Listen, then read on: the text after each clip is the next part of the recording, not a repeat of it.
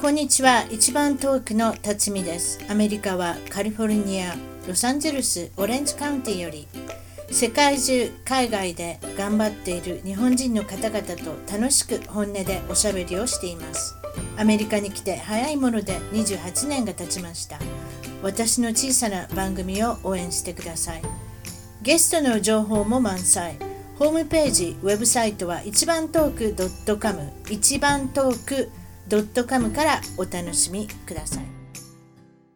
それでは今回の一番トーク海外で頑張る日本人トークは、えー、海外に22年、内訳は台湾に11年、ドゥバイ10年半、そして上海、中国に6ヶ月いた、えー、良子桑田さんに来ていただきました。こんにちは、良子さん。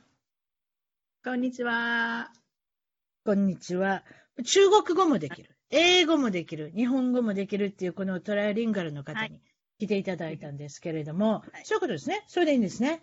それで、はい、えっ、ー、と、内訳を先ほど言いましたが、台湾に11年。間。これは、お母さんが台湾人のお母さんということで、はい。うん、その、それの機会もあって、そして、ドゥバイにももうすでに10、えー、10年と半になる半ってとこすごいですね。ちゃんと数えてらっしゃいますね。私なんかもう、あまりにも年数が多すぎて、もうわけわからなくなってますけれども、そして上海にも半年いてたっていうことで、もう、えー、まあ、3カ国語を操る。そして今い、いらっしゃる場,、えー、場所は、これは、ドゥバイ。いわゆる、これ、 United Arab of Emirates っていうところですね。そうですね。はい。中東です。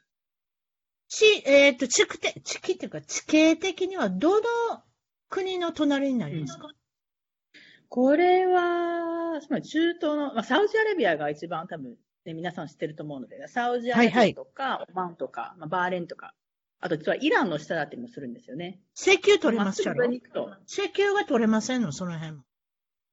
石油はアブダビで取れるみたいです。はい。ドバイは割と観光がメインなんですよ。そうなんです。ということは、お金持ちの、比較的お金持ちの国であるということですね。そうですね。まあ余裕がある感じですね。はい。うん。わかりました。そしたら、まあ、あの、いろいろな国に住んでおられるんですけれども、その、まあ、国の、まあ、国民性、文化の違い、いかがですか？どのような感じになってます？そうですね。中東に来て、はい。えっと、そうですね。まあ、やっぱりアジア系と中東、あとは欧米人、本当にすんごいいろんな人種がミックスして、まあ、ちょっとすごく、あの、まあ、差が激しいところだなっていうのが一番最初の印象なんですよね。でも住んでみると、まあ、やっぱり慣れず、やっぱ最初6ヶ月ぐらいかかったんですよ。あの、2008年に来て。うん、で、6ヶ月かかって、で、1年ぐらい経ってやっと、なんかちょっと言葉とか英語とかもやっと聞き取れるようになったっていう感じなんですよね。ということは、なんか英語がなまってるってことですか？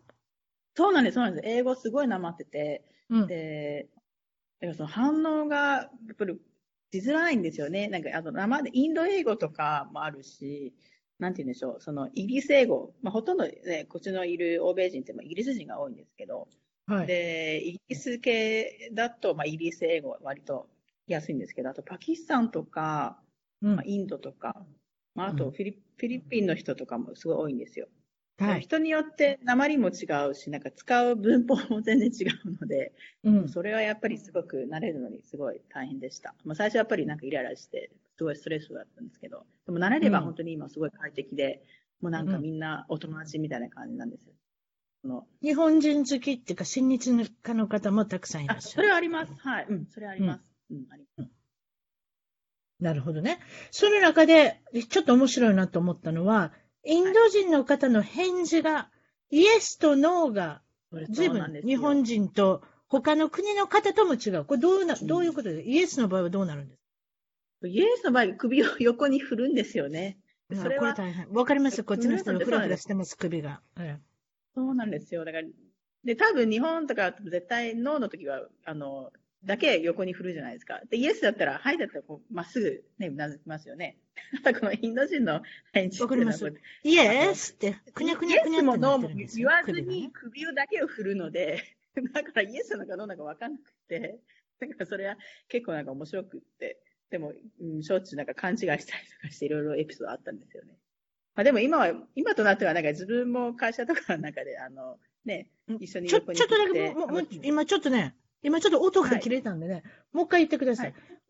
イエスって言いながら首を振るんでしょ？それが、あの、首を振ってもノーじゃない。これはイエスのことってことね。そうなんです。そういうことで、わかりました。一番多いのは、まあ、イエスもノーも言わずに、まあ、ただ単に、うん、あの、首を振るんですよ。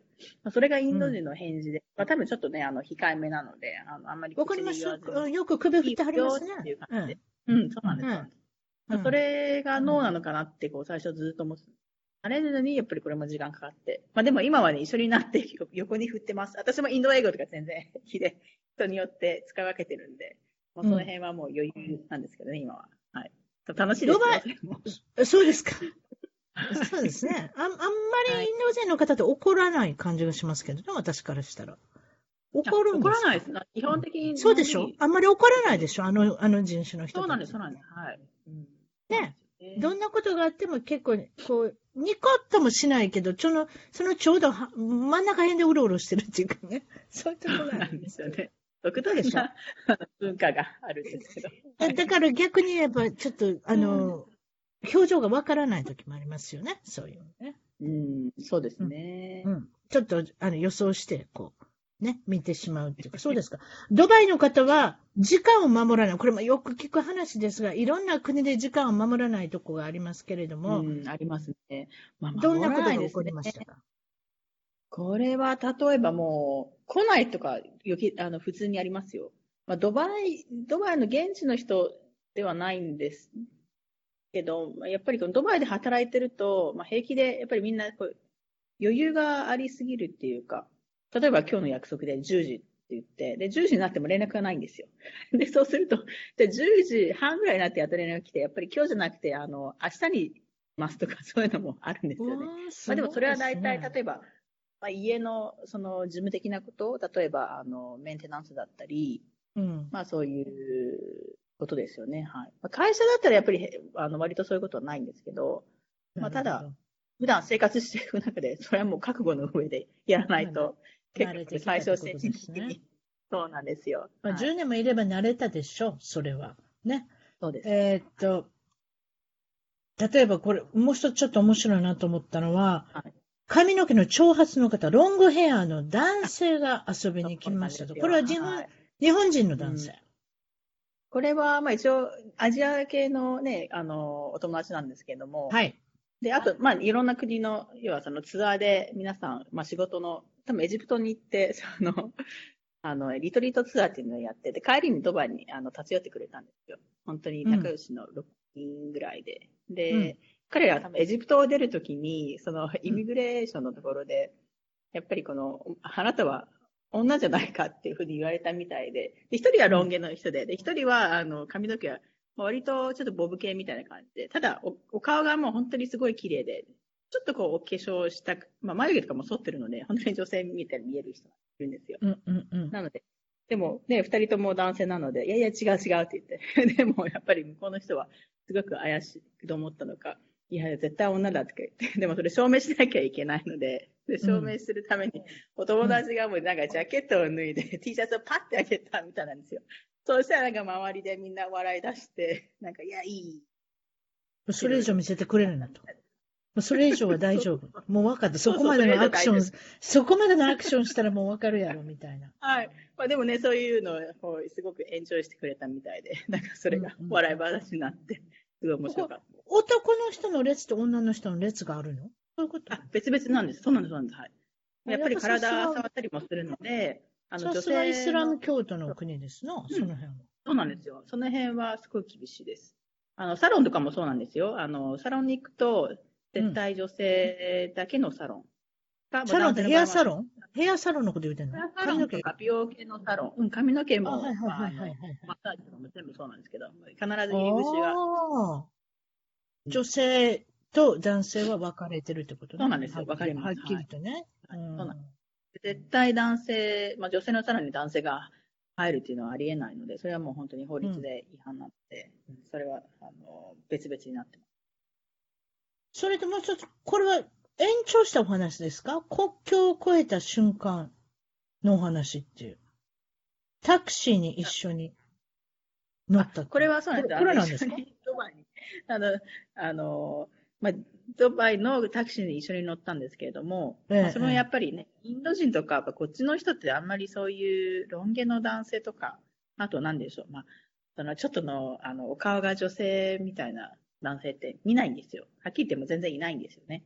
だからいや、それイスラム、てイスラムの感じだったら、やっぱ男は男らしく、髭を蓄えてですねですよ、眉毛もゲズゲズに行かなきゃいけないですよ。そうなんですよ。多分それを見て、タクシーのお兄ちゃんがびっくりしたのか、もうずーっとそれを、あの、目を丸くして見てたので。こんなんまあんまりおらんな、ここにはっていうね。なんかうんそんな感じで見たのかもしれませんね。うんうんうんそうですね。はい。まあ、それが最近一番、まあ、改めて、ちょっとここは違うなっていうふうに思った瞬間でした。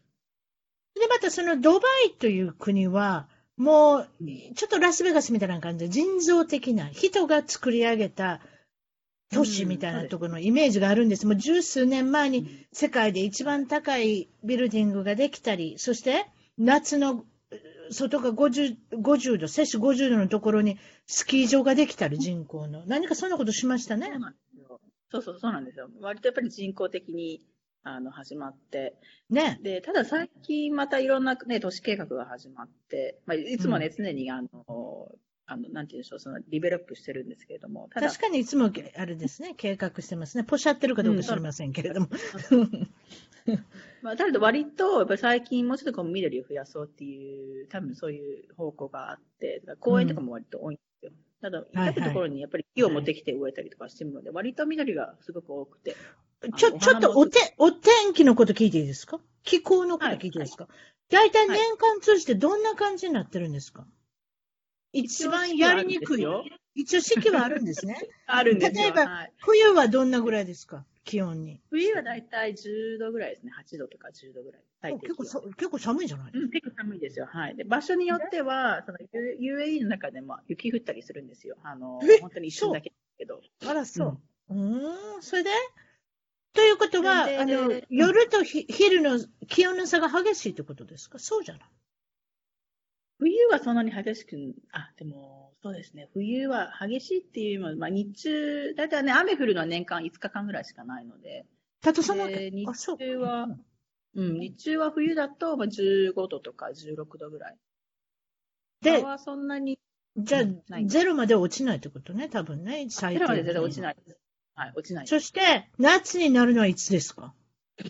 暑いの暑暑くな。4月ぐらいからどんどん暑くなって、最高潮に暑いのはいつぐらいですか？もう8月、7月、8月ですね。どれぐらい9なんですか？月半ばぐらいまで。もう50何度とか行きますよ。50。50何度。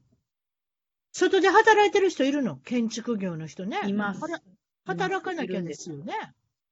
そうなんですよ。ただ、ふあの、夏になると、なんか規定があって、あの、午後の1時から、えっ、と、4時までは、あの、働いちゃいけないんですよ。それは昼休みにしなきゃいけなくて、まあ、朝の時間は、皆さん結構24時間、夜中とか働いたりするんですよね。建体もたないでしょうね。いくら昼寝しても。そうなんですよね。はい。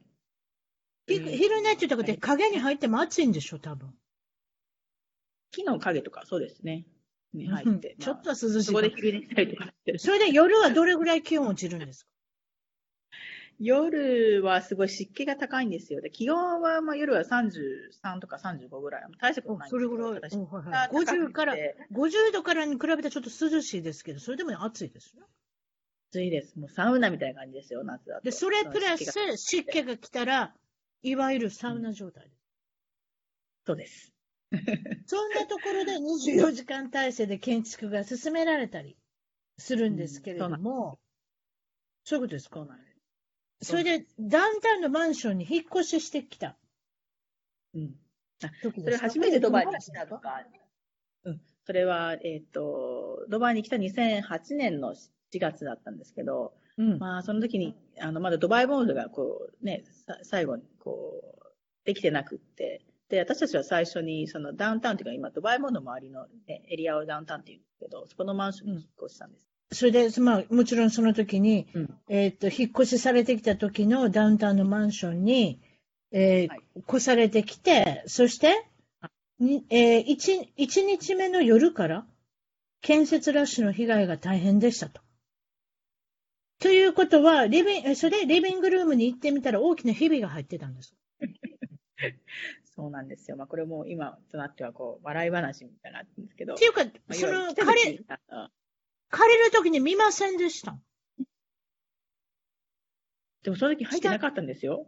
え、下見した時には入ってなかった、入ってなかった。まあ、ひびって言ってもそんな大きなひびではなく、ただ横に、上から下までこう横に、まあ、そのひびが入るような感じなんですよ。その、うんうん、あの何ミリかひびが。うん、まあ、それはなんでできたかっていうと、やっぱり周りで道をね、作ってる最中なので、もう本当にトラックから、その、なんかこの大型のね、あの重いトラックまで、いろいろ取るわけなんですよ。で、本当に地震みたいな感じで、こう、こう、あの、揺れるんですよね。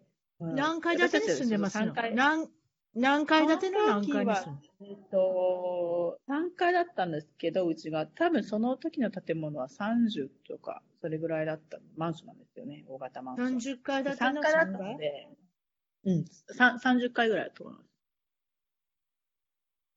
30です。うんうんうん。どうしたんですか？でも契約しちゃったからしょうがないのリビングルームに。どれぐらいの日々？もうな何メーターの日々ですか？何センチの日々ですか？あ、それ横幅そんなに、あまあ、それ日々自体はもう何ミリっていう感じなんですよ。だから全然、ね、生活するのに支障はないんですけど、でもやっぱりびっくりしますよね。うん、れちょっとあんまり良くないですもんね。なんか心配しますよ。特に1年間も契約してたらね。これがどんどんどんどん日々が大きくなる。はい、日々、日々は大きくならなかったんですか？それから。なら、ならなかったんです。大丈夫です。よかったですけれども、そうですか。えー、まあまあ、いろいろ、まあ、地震のように、振動が伝わるように、まあ、周りで大型トラックや、なんかそういったことが、あまりにもちょっとあれですな。じゃあ、うるさいってことですか ?24 時間体制で。すごくうるさかったです。そうなんですよ。もう夜中も本当にいろいろみんなが作業してるので、もうやっぱり明るかったね。うん。でもドバイってそんな感じなんで、今でも結構そういう場所が多くて、その20間、ね、24時間体制で、あの、マンション建てたりとか、あと橋とか、ね、あの、うんうん、そういう道路の24時間なんですよ、うん。私のこのドバイの質問としてはね、例えばその観光で持っているなっていうイメージがあるんです。いろんなところから観光にいらっしゃる。はい、例えば、はい、現地で住んではる人の土日とか週末何するんですか？もちろん子供さんいらっしゃるんですよね、今ね。はい。うん、そうですね。はい。で、りょうこさんの。あうん。うん。そう。りょうこさんはもう住んでおられる住人なわけですから、はい、例えば土日、週末になりました。ご家族でどういうことされるんですか、私たちは、あのね、現地人じゃないので、やっぱり割と集まるのも外国人同士なんですよね。やっぱりファミリー同士で会ったり、会って、あの、まあ、一緒にご飯食べたりとか、まあ、やっぱりビーチ行ったりとかですかね。まあ、ビーチが本当に割と、すごい近いんですよ。5分ぐらいで行けちゃうので。だからビーチに行って、あの、自然ね、波の中で遊んだりとか、うん。まあ、あとは、やっぱりお客さんを家にこう招待して、うん、あの、一緒に過ごしたりとかしますね。もてなしたりとか。まあ、あとやっぱり子供、うん、うん、やっぱり教育熱心な人も多いので、あの、いろいろ習い事もあるんですよ。だから、週末になるとも大体それで、あの、半分以上は潰れちゃいますんで。例えば、こっちだったら、アメリカだったらスポーツをさせる親の方とかいますけれども、ソフトボールだったり、はいはい子供だったり、ね、ね、男の子だったらサッカーだったり、まあ女性もサッカーやりますけれども、はいはい、野球だったり、フットボールだったり、はい、なんかそういうこともやるんですか？あ、それです。同じです。それは全く一緒です。あの、あそう、ね、こ。こっちだって、現地の人は、まあ、えっ、ー、と、1割ぐらいなので、あとの9割は外国人なんで。ドバイっていうところ。なので、まあ、本当にそういう生活すごい充実して。うん例えば学校とか行くのも公立の学校に入れるんですか？それとも私立の学校に皆さん入れてるあの、うちは私立ですね。まあ、大体外国人はもう私立がチョイスないんですよ。なので、あの、例えばね、イギリスの学校だったり、アメリカの学校だったり、まあ、インターだったりっていうなんですけど。で、ということは、一番多いのは、うん。はい。英語で習ってるってこと？そういうこと？いわゆるインターナショナルスクール的なところに皆さん入れておられることでそうですね、はい。で例えばね、夏場だったらね、どれぐらい夏休みあるんですか結構長いことあるんですか暑暑いから。長いですね。あの、どれぐらい ?6 月、6月の末から休みに入るので、まあ、2ヶ月はありますね、必ず。2ヶ月ぐらいね。そうするとやっぱりアメリカ並みにあるわけです。うん。その、うん。そうでしょうね。やっぱりね、インターナショナルスクールだったらそういうことされてるんだと思うんです。そうです、ね、夏場はどうやってスポーツしますの？暑いですよ。夏はもうしないでみんな大体あの自分の国に帰ったり。あ、自分の国に帰ったりするのか。もうなんかこっちのアリゾナに、あの、あ、アリゾナみたいな。アメリアメリカのアリゾナみたいですね。なんかもう暑いから出ないとか。ラスベガスもそうですね。でも本当にね、夜になったら出歩く。逃げてます。だって夜になったら出歩くとかね、暑いから。でも本当にそうなんですよ。だから夜になると、アラブ人、あの、外に出るんですよね。うん、夜まで起きてる人種なので、モールも夜中の1時とか2時まで開いてるんですよ。うん、そういうようなところです。そうそうそう、そういうところ。だからやっぱりラスベガスになんか似てるなって思い思いますね。あと、やっぱりあの、バスケットボールする子供子供が多いし、なんでかって屋内でできるから。やっぱりで、野外でやるようなスポーツはなるべくしない。ね、やるんだったら夕方からやる。なんかそういったイメージがありますけど、やっぱそういうとこですよね、うん、多分ね、ズバイの感じも。はいうん、夏になると、あれですよ、やっぱりさっきおっしゃってた、その室内のスキー場とか、スケートもすごい流行るんですよ。あのやっぱそうでしょうね。そうでしょうね。お食事はどういうとこ行かれるんですか？例えばレストランとかもいろんな、うん、あの国の食べ物があるんですか？あります、あります。いろんなところあります。はい。でやっぱりあの私たち好きなのはインド料理とか すごい美味しいので、よく行きます。インド料理のお店。あと、レバノン料理もすごく美味しいんです。まあ、レバノンも、レバノンレバノンっていうのは、あれですか？イランの、私はイラン料理好きなんですよ。パージャンフードっていう。ね、カバブとかのやつ。ね、あれと似てますか？レバノン。やっぱカバカバブ系ですか？串刺し系。そうです。怖い言い方ですね、串刺しって。そうなんです。でもそれが一番ね、美味しいっていうかヘルシーじゃないですか。あんまり炒めたりしないので、こう、レバノン焼いて。うん、レバノンとイランの違いってあるんですかね私はレバノン食べたことないですけど、ひょっとしたらあんまないのかもしれません。なんかお肉、とにかくお肉好きで、ラムとか好きですよね。あの、中東の人は。どのはいはい。そうですね。ラムをよく食べます。で、あとはサラダ。うん、ね、サラダが結構。で、なんかあの、パラパラしたらご飯でしょ？バスマティライスってやつね。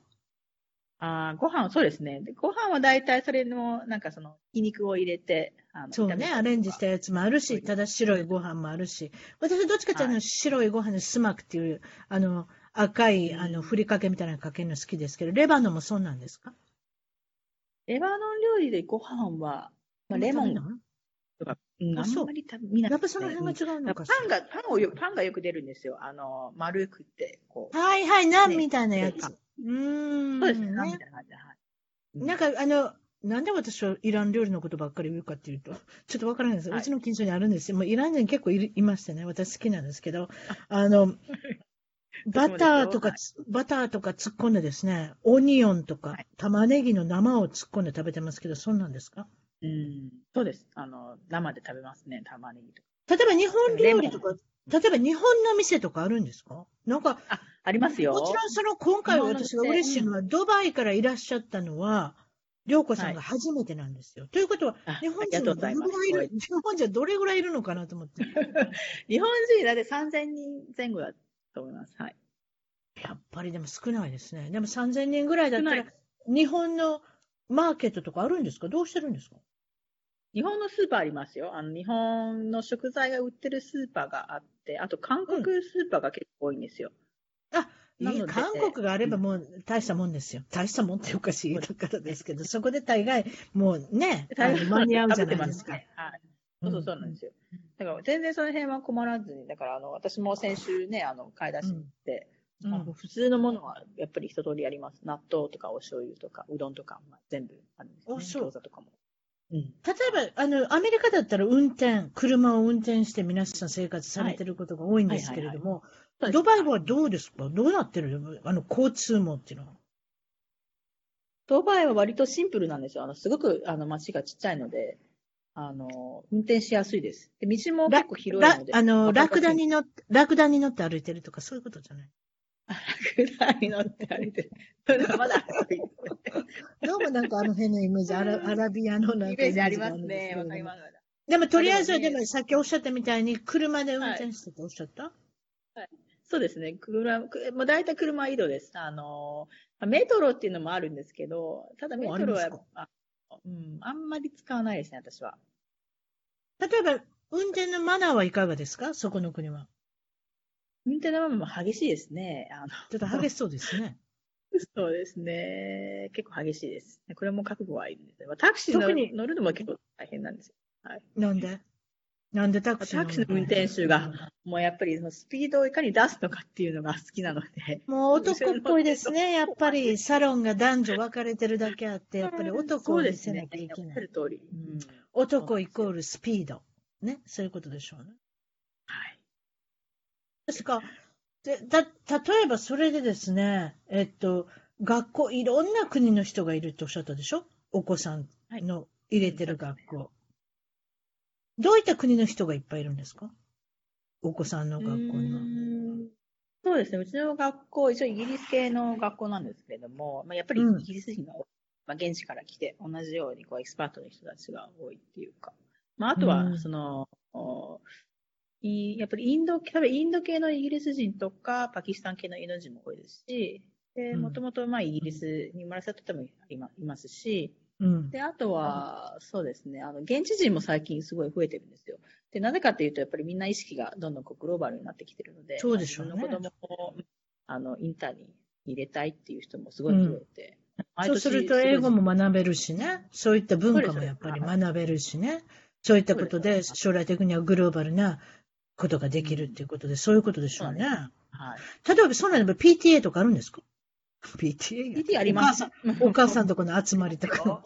はい、あります。もう頻繁にあります。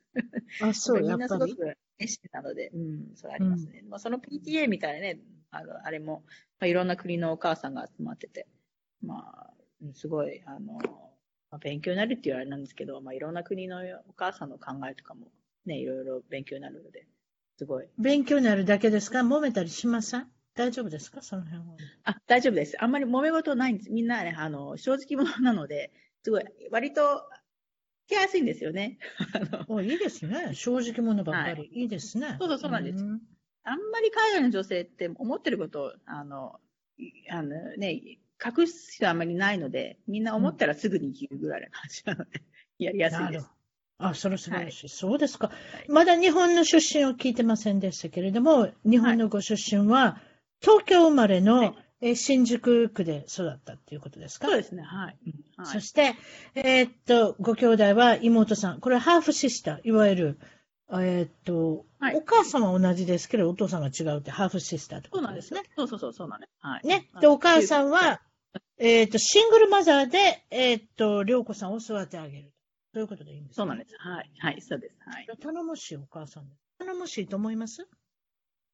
そうですね。まあ、割と母親も自由奔放な人で、まあ、海外行ったり来たりっていう生活もしてきましたし、なんか自分の、ね、正直者なので、我慢っていうのは多分できない人なので、まあ、そのシングルマザーになるっていうふうに自分で、あの、自分のね、人生を選択してきた人なので、はい。まあ、強い人だなって最近よく思います。お母さんは生まれ育ちが台湾で、台湾人のお母さんってことですね。はい。ということは、あなたの文化はもう本当にいろいろ混ざってるってことですね。日本の文化も混ざってるし、そして、うん、えー、っと、いつ頃に台湾に住んでおられたんですか、私、あの、台北生まれなんですよ。あの台北生まれ？あ、そうそうなんです。はい、失礼します。一応、母が、うん、大丈夫です。そうです。母が台北で私を産んで、で、私は一応祖父母あの、に預けられて、で、うん、11歳まで、まあ一緒、行ったり来たりような生活をしてて、で、実際にまた母と、まあ今の父と一緒に、あの、あと妹、まあ妹が生まれてから、そのみんなで、また、あの、住むようになったんですよね。日本に？そうです、はい。あ、そう。で、妹さんの、今、今のご主人っていうのは日本人の方、今の旦那さんです。うん。あの、スリランカ人です。まあ、スリランカ人っていうか、まあ、スリランカ。あ、違う違う違う違う。あなたのお父さんじゃないですね。あなたのお母さんのお父さん。その、ハーフシスターのお父さんは？何人？ハーフシスター？あ、え、りょうこさんのお母さん。うん、そうそうそう。あなたの妹のお父さん。日本人です。はい。そうでしょうね。だから、それをちょっと確認したかったけど、なんで日本に戻る、戻るっておっしゃったから、はい、どういうことなのかなって一応ちょっと確認しただけです。ああ、そうですね。そうですね。で、りょうこさんは台湾と日本人のハーフと。そういうことに。そうです。はい。そういいですね。ハーフって言ったらなんか聞こえがいいでしょ。ね。非常にグローバルな環境でそうやっておられてるし。ね、ということなので、中国語もできるということで素晴らしいですね。はい、そうですね。はい。うんはい、小さな涼子ちゃんっていうのはどういうお子さんでしたか？私は割と、そうですね、多分、あの、うん、まあ、静かな子供だったと思います、多分。あんまり。いいですね。育てやすいですね。うん、静かなそうですね。多分割と いい子だったと思います。そうですか？はちゃめちゃな子供よりも大丈夫？その方が育て育てやすいですから。そうですか。えっ、と、まあ一応聞いてるには山登りをしたり、海を楽しんだり、海に行って楽しんだり、ね、自然の中で遊ぶのが大好きだったっていうことで、そういうことですか？それで、えー、小学校、中学校の思い出の中で一番覚えてることは、雅子様、いわゆる皇太子殿下の、あれですね。あの、奥さんに当たる方ですね。奥さんって言っていいんですかね？ご婦人って言うんですか？雅子様が非常に話題で。あの時話題でしたね。プリンスヒロはひょっとしたら雅子様と結婚するんではないか。ひょっとしたら婚約されるんではないかっていう、そういうふうな時でしょ、多分ね。それで外交、外交官を目指しておられたんでしたっけ？外交官なんかそうなんです、ね、なりたかったんですよ、本当に。そうなんです。え、まさこさんは外交官じゃないでしょ？まだ。外交官目指してたかなんかでしょ？違ったあ、そうだったんですか？でもすごい、あのね、あの、外務省で働いてらっしゃる、ね、外務省で働いて外交官目指してたんじゃない？なんかそう、ね、あ、そうだったんですね。じゃあ駐在はしなかったんですか、うん、まあでも若いですね。何か私は外交官になりたいっていうのがあって。でもそういうふうなことがね、うん。そうなんですよ。やっぱり小さい頃ね、そういう環境で育てて、やっぱり祖父が女性児まあ、政治家だったっていうか、そのね、政治関係の仕事も、私の記憶の中ではしてま、あのしてましたので、いろんなそうなんですか？おおじいちゃんが？うん。うん、それです。はい。なので、その中、やっぱりね、そういう環境の中で、にいたので、やっぱり割と外交とか、その政治とかにすごい興味があって、うん、で、さらにその、雅子さんっていうのは話題になったので、やっぱりその時に、あのね、みんな、周りのお友達もそうだったんですけど、やっぱり外交官になりたいとか、外務省で働きたいっていうね、そうそうだと思います。みんな、そうです。卒業の時のその、あの、文章に書いたりとかしてましたね。なるほど。中学校、高校は私立に通われて、はい、で、高校も卒業されて、はい、大学はやはりそういった外交官になりたいというところから、総合、ね、総合政策学部という学部っていう、そうなんですよね。落ち着くということですね、やはりね。はい、そういうことで。えーえー、っと、その後は活発に働いて4年間過ごすと。活発に、そうですね。大学の時割と本当に活発に動いて、まあ、やっぱりその時になってね、あの、まあ、周りにすごい似た者同士がたくさん集まって、やっぱり帰国子女とか、あの英語を話せる人とか、あとね、いろんな言葉を話せる人も多いので、うん。その時に初めてなんか自分を解放できたっていう感じがありますね。なんかその中学校とか、あの高校の時って、まあ、あんまり自分がね、英語とかその中国語が話せるっていうのは、あの、うん、させなかったんですね。うんうん、まあ、その、なん、なんていう、交換留学行った場の、オーストラリアに行ったりとか、あの、うん、ホームステイ、ね、あの、迎え入れたりとかしたんですけれども、でやっぱり多くの時間は自分をなんか半分ぐらいこう隠して過ごさなきゃいけなかったっていうのがあったんですよ。それがやっぱり大学に入ってなんか一気にこう水を得た魚のように本当に解放されて、うん、すごいいろんなことをましたね。なんか海外旅行にも行ったりしましたし、まあいろんなゼミでその国連について勉強したりとかもし、本当に一気に自分の可能性とか、その考えが広がったよね。そうですね。やっぱり大学に入るとね、うん、そういったところがやっぱり変わってきますもんね。やっぱ高校は、ね、やっぱりその中でお友達を作る、はい、クラスメートっていうふうなことが中心になってきますけれども、はい、もう世界がどんどん広がって、海外旅行までも行ったら、いろんなところで、あの、もちろん一人旅とかね、あの、そういうのが流行流行ってたっていうか、まあ、みんなやっぱり休みごとに必ずどこかに行ってたっていう感じなんですよね。1年間3回とか4回も。仲良しのお友達も、はい、えー、海外に行ったりとか、例えば就職したりとか、うん、外人の人と結婚したりっていうのがもう当たり前みたいな。はい、本当にそうなん当たり前です。もうそれは本当に自慢なんですよね。あの、いつもみんなで言ってるんですけど、もう本当にみんな国際的で、その、性格も明るくって、あの、うん、全然その、境界性のないお友達ばっかりなんですよ。なので、みんな、もう大体、その海外に行ってますね。だから今繋がってるお友達って、みんなね、今も繋がってるんですけども、スウェーデンだったり、ニューヨークだったり、あとはね、ジュネーブの国連の本部で働いたりとか、まあ、それこそあと、そのね、スーダンで働いてる子とか、まあ、いろいろいるんですよね。世界中に広がってます。はい。もうドバイにいることがもう不思議じゃないっていうかね、いろんなところにいたら、もう逆に日本にいるのが不思議なぐらいになってきましたけれども、そうですよね。そうかもしれない。ええ。まあ、お母さんが台湾の出身ということで、うん、日本と海外をもう分け目なく育ってきたっていうところから、うん。はい、やっぱり、まあ、もちろんその、海外に興味を持ったきっかけ、海外に来た理由っていうのはどんな感じですか？海外にきっかけ、そうですね。まあ、やっぱり自分がもっと好奇心だと思います。なんかいろいろ知りたいっていうふうに思ってたら、あんまり日本と海外っていうその考え方をあんまり、まあもともとしてないっていうのもあるんですけど、うん、自分が、あ、ここの文化面白そうだな、あ、この匂い好きだなと思ったら、もう行っちゃうんですよね。うん、そういう子供っていうか、そういうふうに、あの、生活してきたので、うん、まあ、あんまりなんか海外に来た理由っていうのも、あんまりわかんないんですよ。なんか働きたいと思ったら、あんまり日本の中で就職したいっていうのはやっぱ最初思わなかったんですよ。なんか最初、だからその上海に行った時も、うん、あの、インターンシップで行ったんですけれども、そこから、その、うん、やっぱそこからなんか海外で働きたいなっていうふうに、すごい強く思ったんですよね。あと、オーストラリアにも行く機会が高校2年の時にあったんですか？それで、やはり、すごく影響を受けた。そうですね。その時も多分17歳ぐらいの時で、あのね、すごい感受性豊かに多分その、どんどん成長していく時期、すごいタイミングよく、まあ、学校でそういう制度があって、で、あ、それ修学旅行かな？それ修学旅行で行って、で、さらに交換留学,、留学生もこう、うちにね、あの、来てくれて、まあ、その時にいろんな考え方をしてる人たちと、あの、交流する機会があって、まあ、それでまたさらになんかこう、いろいろ、まあ、まあ、そういうことですね。うちは日本だけじゃないというふうに思ってきますよね。そうするとね。そうですね、はい。世界という舞台で何かやってみたいというふうなことに、どんどん情熱が湧いてくんだ、湧いてきたんだと思いますね。すねやっぱり、16歳の、あの、りょうこちゃんはそうだったと思います。そうですか。そして、えっと、現在の、あの、お仕事何されてるんですか、はい、今、あの、金融機関で、まあ一応銀行なんですけど、外資系金融でアナリストをしてます。なるほどね。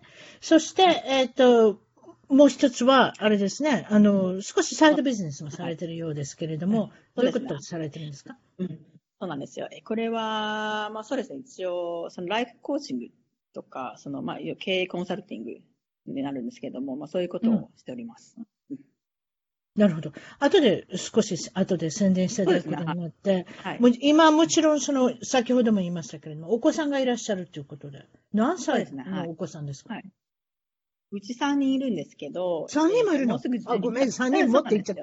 これは日本人、日本は、ね、少子化なんで3人もになってる。少子化。はい。ありがとうございます。うちは、うちは、内訳はな、内訳な、どうなってるんですか、上から。はい、男、女、女なんです。何歳男の子が、えー、男の子が12歳で、女の子が10歳と7歳です。それは忙しいのお母さんも銀行で働いてて。そう。そうです、ね、そうじゃ、ちょっと聞いてみましょう。どういうふうにして知り合って、はい、いつどこでどういうふうに結婚されたんですか、はい、もちろん国際結婚にもいろんなパターンがありますけれども、うんあなたのご主人はとりあえずスリランカ人。さあ、まずどうやって知り合ったのか教えてください。はい。そう、単純です。同じ会社で働いてたんです。その、私が24歳の時にね、就職した外資系の証券会社で、はい。で、同じ会社なんですけど、で、彼がトレーダーで、私はアナリストだったね。まあ、ある日、うん、あの、まあ、会社ね、金曜日になると大体みんな飲みに行くので、まあ、その、バーで、まあ、お友達になったっていうか、で普段あまり全然違う部署にいて、場所も全然離れてるんで、全然、うん、あの、話す機会もなかったんですけど、で、その時たまたま金曜日で、まあ、あの、そうですね、そのバーで あったっていうか、まあ、そこがきっかけで、あの、お友達になったんですね、まあ、そういうことですね。お友達になって、はい、なんと、それからたった40日後に、プロポーズを受けるんですか？その彼から。そうなんですよね。はい。早かったですね。40日って、40日って覚えてるんですか？私なんかもうどうなったか覚えてない。あんまりもうやっぱり自分の中で40日っていうのはということは、40日っていうことは40回しか会ってない。一番最高でも40回しか会ってないわけでしょ？そういうこと そうです。ちゃいます？そうでしょ？私10回あったるかもしれない。どう思います ?10 回ぐらいあったと思います？まあ10回はあってるんじゃないですかね。4日に1回ですよまあ20回ぐらいかな。計算的に言うと4日に1回やった。計算で4日に1回。まあでも会社でもね、よく顔見るんで、あそうの そうなんですよ。まだお若い涼子さんは、うん、はいまだお若い涼子さんはどうですか？結婚ということはすぐ考えれましたか？ププロポーズされて。でもその時すっごい結婚したかったんですよ、女優と。そう。だからあれなんですよね。あのうん、なので、こう、すごいタイミング良かったので、まあ、すごい結婚したいなと思って出会ったので、まあ、それはもちろん入っていましたよね。それで20代の半ばで、えー、その6ヶ月後に入籍される。またこれもスピードですね。はい。そうですね。でもこれは女性が選んでるわけですから、プロポーズで OK って言って、自分も今、ライトタイムにライトマンが現れたら、それは結婚もするでしょうね。さっさと結婚して、ねそれからもう結婚されて何年ぐらい経つ経つんですか？今、それ14年ぐらいですね。気がつくと、14とか、うん、14年目に入ってます。ご主人も日本語？ができるのね。そうです。あの、主人日本語ペラペラです。もう一応彼も東京に20年、あの、トータルでいたので、うん日本語、顔見たければもう日本人ぐらいにしか聞こえないんですよ。結構それが。すごい。はいすごいですね。じゃ、家の中で何語で喋ってるんですか、おたく。家の中で私とは日本語なんですけど、で子供がいるとも英語で話します。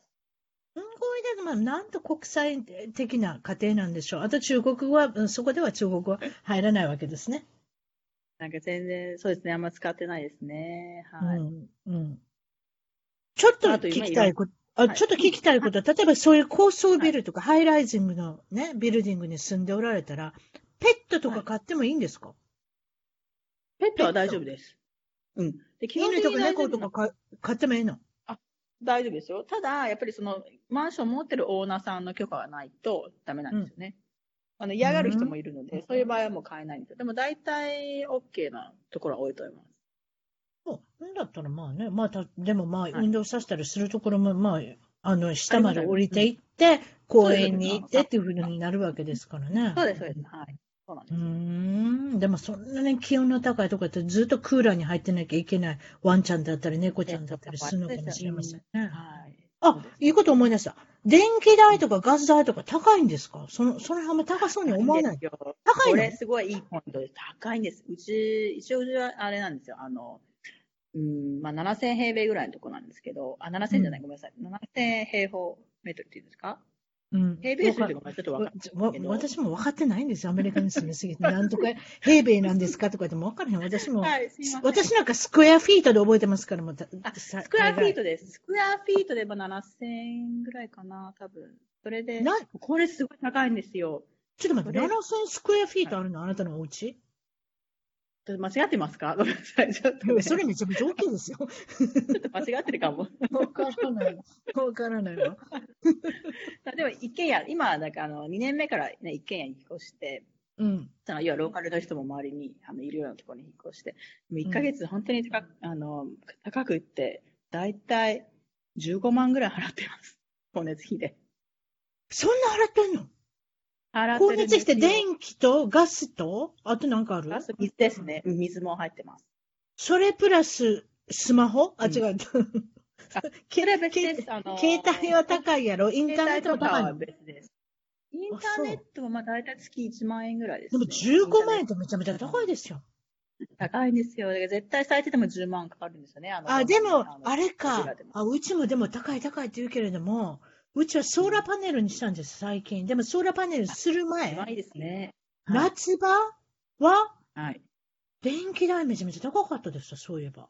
うん5、6万いってましたわ、夏場は。うん。だからやっぱり、あれですね。それでも15万円っていうのはすごいですな。そこまで。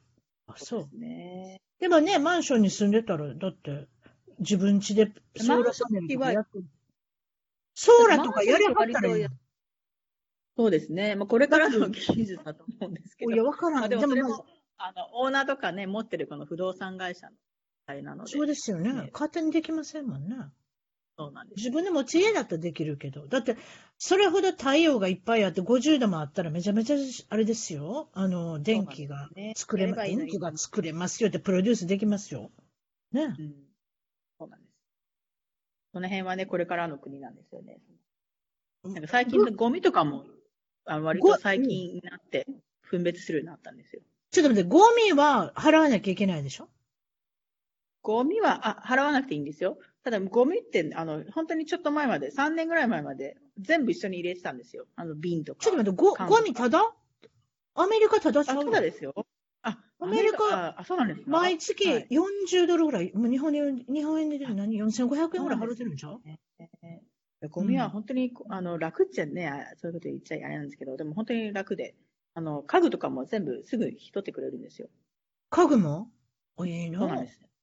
なんでもお金いるわ、こっちって。うん、寄付させてくださいとかって、あお宅のソファ汚いからいりませんとかね。その寄付すんね んから何でも持っていけと思いますけどね、なんかね、結構注文が来るんですよ。お前んとこの汚いから、あの、いりませんとかね。寄付されても困ります、こんなん汚いのとかね。よう聞き、よう聞く話ですよ。そうですか。ほーん、なんかやっぱりドバイってあれですね。なかなか。ほら、結構生活費高いってことですね。高いと思います。はい。生活費、ねあの、いや、あそうなんですよ。ね。例えば、あの、部屋借りたりするのも高そうですね。今話聞いてたら。うん。うん、家賃は若干やっぱ高めだと思いますね。はいうん東京もね、でも高いですよね。50、60万。まあ、東京と比べたら大変なことになりますけれどもね。うん。うんはい。ドバイもなかなか高いということで。今凝ってること、これちょっと教えてください。今ハマってること、趣味。どういう趣味っていうね趣味というか何にハマってるんですか？ええはい。そうですね。あのね、ヨガとかそういうのもすごい好きなんですけど、ただ今ハマってるっていうとやっぱりヒーリングですね。あの自分をヒーリンググしてるんですか？もうストレスが溜まりすぎて。もう3人のお子さん抱えて、共働きしてたらもう自分のヒーリングしなきゃ。あそのことね。そうですよ。まあでもね、最初は自分のヒーリングでね、やってたんですけど、いろいろ習って。でも、今まで他人を、人をどうやってヒーリングするかっていうことを、すごい、あの、ハマってるんですよ。まあ、でもそれもね、自分の、その、まあ、新しい事業にも関わってくるんですけど、うん。要はその、ね、コンサルティングでもやるんですけど、やっぱりそのエネルギーっていうのをすごい大事にしてて、そのエネルギーワークを、まあ、どうやって、ね、そのスキルを磨いて、まあ、人に伝えてやってもらえるかっていうところなんですよね。なるほど。まあ、じゃあそれにつなげてちょっと、あの、聞きたいのは、例えば将来の夢とか展望とかうん、これからどういうふうに、もちろん銀行員としてはい、海外、世界のリーダーをたくさん見てきてる。お金の動きも見てきてるっていう立場からして、ね。いろんなことを学ばれたっていうふうに聞いてますけれども、どういった形でこれを活用していこうと思っておられるんですか、うん。うん。そうですね。やっぱり企業でね、その大きな組織でいろいろ見てきて、うん。ただやっぱりお,、ね、お金とか人とか、その、まあ、物とかもそうなんですけど、やっぱりこう、いかにいいエネルギーを持って動かせるかっていうのがとても大事だと思うんですよ。うんうん。で、私はそれはやっぱりその一人一人の、まあ、魂レベルのそのものだと思ってるので、そのはい魂レベルのところで、その人を癒したりとか、まうん。あその、その、うんでしょう、そのコンサルティングでもそうなんですけど、その人の、まあ、魂の使命っていうふうに私言ってるんですけども、それをうまく引き出して、まあ、要はリーダーたちのそういう魂の使命を引き出して、その人たちがいかに、まあ、世界をもっとより平和なところに、で、愛に溢れるところにしていけるかっていうのが、まあ、私のやりたいことなんですよね。あ、なるほどね。え、で、えーそれと、プラス、その、今もちろんヒーリングのこともお勉強されてるっていうことで。はい。はい。で、最近、ヒプノセラピーの方の免許も取られたっていうことですか？あそうですね。はい。それは、まあ、大体2年、こ今からまあ2、3年、もうそろ3年です。3年ぐらい前に。まあ、要は6年前からいろいろ、あの、勉強したんですよ。うんあの、ね、ヒーリングのことだったり、コーチングのことだったり、まあ、あとはいろんな、その、量子波、ね、ヒーリングだったりするんですけど。で、ちょっと、ちょっと待ってください。ヒちょ、ちょっと待ってください。ヒプノセラピーって言うても何のことを言ってるかわ、何のこっちゃって言ってる人、今思ってるかもしれません。いわゆる日本でいう催眠術。そういうことですね。これは。そうですね。はい。ヒプのはい。セラピーっていうのは。そういうことですね。催眠術。それをやり方が分かって、人が目の前にいる人を催眠術かけるんですか？それとも、あとオンラインか何か、例えばスカイプかなんかして、やることもできるんですか、はい、それも両方やってます。あの、最近は割と私スカイプっていうね、オンラインを使って、うん、で、海外の、えっ、ー、と、まあ、自分のクライアントにやってます。プノセラピー。催眠術かかって海外からオンラインでかかったのはいいけれども、戻らないってことないですか？ちょっと怖いですね、おばちゃんは。そういうこと考えました。あでも、大丈夫ですか？起きなかったらどうするんですか？いろんな、あの、ウェイクアップってこと言いません、こっちウェイクアップ。ウェイクアップウェイクアップしながらどうするんですか？でもすごくね、気持ちいい、不思議なんです。なぜかなんですよね。あの、一回やると。本当にいろんなことが見えますし、それこその魂レベルのそのね、潜在意識を、うん、例えばどういったことが見れるんですか？そのヒプノセラピーってなかなか興味があって。実は私も少し、うん、小さい頃のを取ったんですけれども。はい、そうですよね。実は例えば自分の、ええ、すいません。おっしゃってましたよね。それ面白いですね。またそういうところでお話できるのが。まあでもあれですよね。一回ヒプノのそのね、脳波がそこまでいくと、まあ、自分の魂レベルの傷とか、過去の、要はそのカルマとかも全部見えるんですよね。で、私は、だからそこを引き出して、で、本人が、あの、それが今ね、現在解決したいあの問題があったら、うん、で答えが見えちゃうんです。例えば、その、ね、ちょっと過去のことで、ちらっとちょっと、あの、はい、言わせていただくと、りょうこさんのお母さんは、はい、もちろん台湾から来られたお母さんですけれども、お父さんがあまりわからない、うん、あなたにとって。あ、そうなんですよ。あの、あんまり母がね、ねそこら辺は話さないんですよね。まあ、でもそれは彼女の、うん、まあ、課題って言いますか、そのそういったところは影響を受けてますか？あなたの人生において。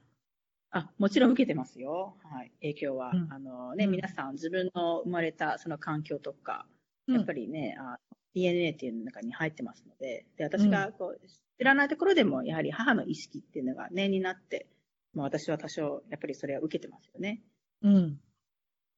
それをヒプノセラピーによって、自分の過去だとか、ルーツだとか、いろんなことが、ど、どういうふうにわかるんですか？そうなんですよ。で、それがまさに私が、あの、それを習った理由なんですけど、やっぱり自分がね、催眠術かけてもらって、その中で、うん、あの解放してきたっていうか、まあ、癒されてきた経験を持ってるんですよ。で、その中でやっぱり自分がなぜこの人生を選んだのかか、なぜ今のね、うん、母親と、まあ、そういう、あと、父親のこういう形、形を選んで生まれてきたのか、そういう魂の選択の理由もよく分かったんですよ。なるほど。あ、それって、でもね、人間にとって非常に大事なことですね。自分を理解する上で。はい、うん、一番大事だと思います。うん、そうなんですよ、うん。あまりその疑問がどんどん広がっていって不安ばっかりになると、やはり人生において、次のことができなくなったりすると思います、うん、そういうこと多々あると思います。あ、あります、あります。はい。ねあれですよね。うん、人間ってあのね、魂の傷っていうのは多分生まれ持ってみんな持ってるんですよ。その前世の記憶とか。うん、うん、だからそれがある時点で、こう、ポンとこう、爆発したりするんですよね。その活性化するっていうか。だから常にその進化っていうのをしなきゃいけないと思うんですよ。だからそこに、まあ私のね、その仕事っていうのは、その人たちのそういう魂の傷を気づかせて、それを取り除いてあげて、うん、で、綺麗にしてあげる、磨いてあげるっていう役割ですよね。なるほど。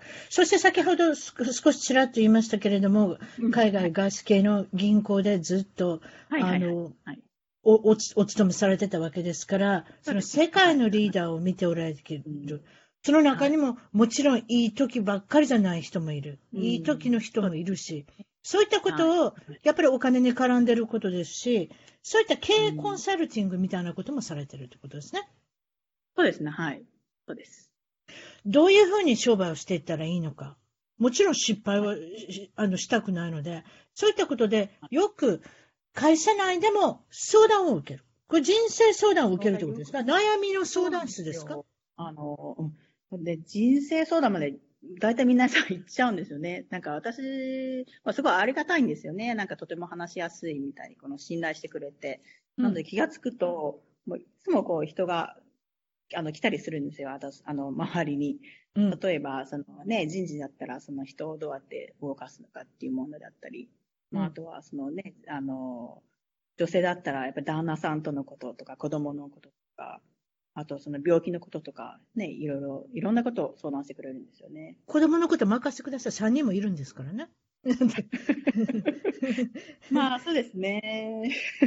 プロフェッショナルですから、お母さん。いろんなことを、いろんなことを、そう考えると本当にいろんなことを自分で経験してきたので、あんまり答えられないことってもうなんか最近なくなってきたなと思って。そうですか。か素晴らしい、ね、これ以上、これ以上なんかこう、なんて言うんでしょう、こう、これ以上あの、落ちるところあんまりないようなところまで 落ちたこともありあるので、なんなんかそんな感じです、今、心境的に。わかりました。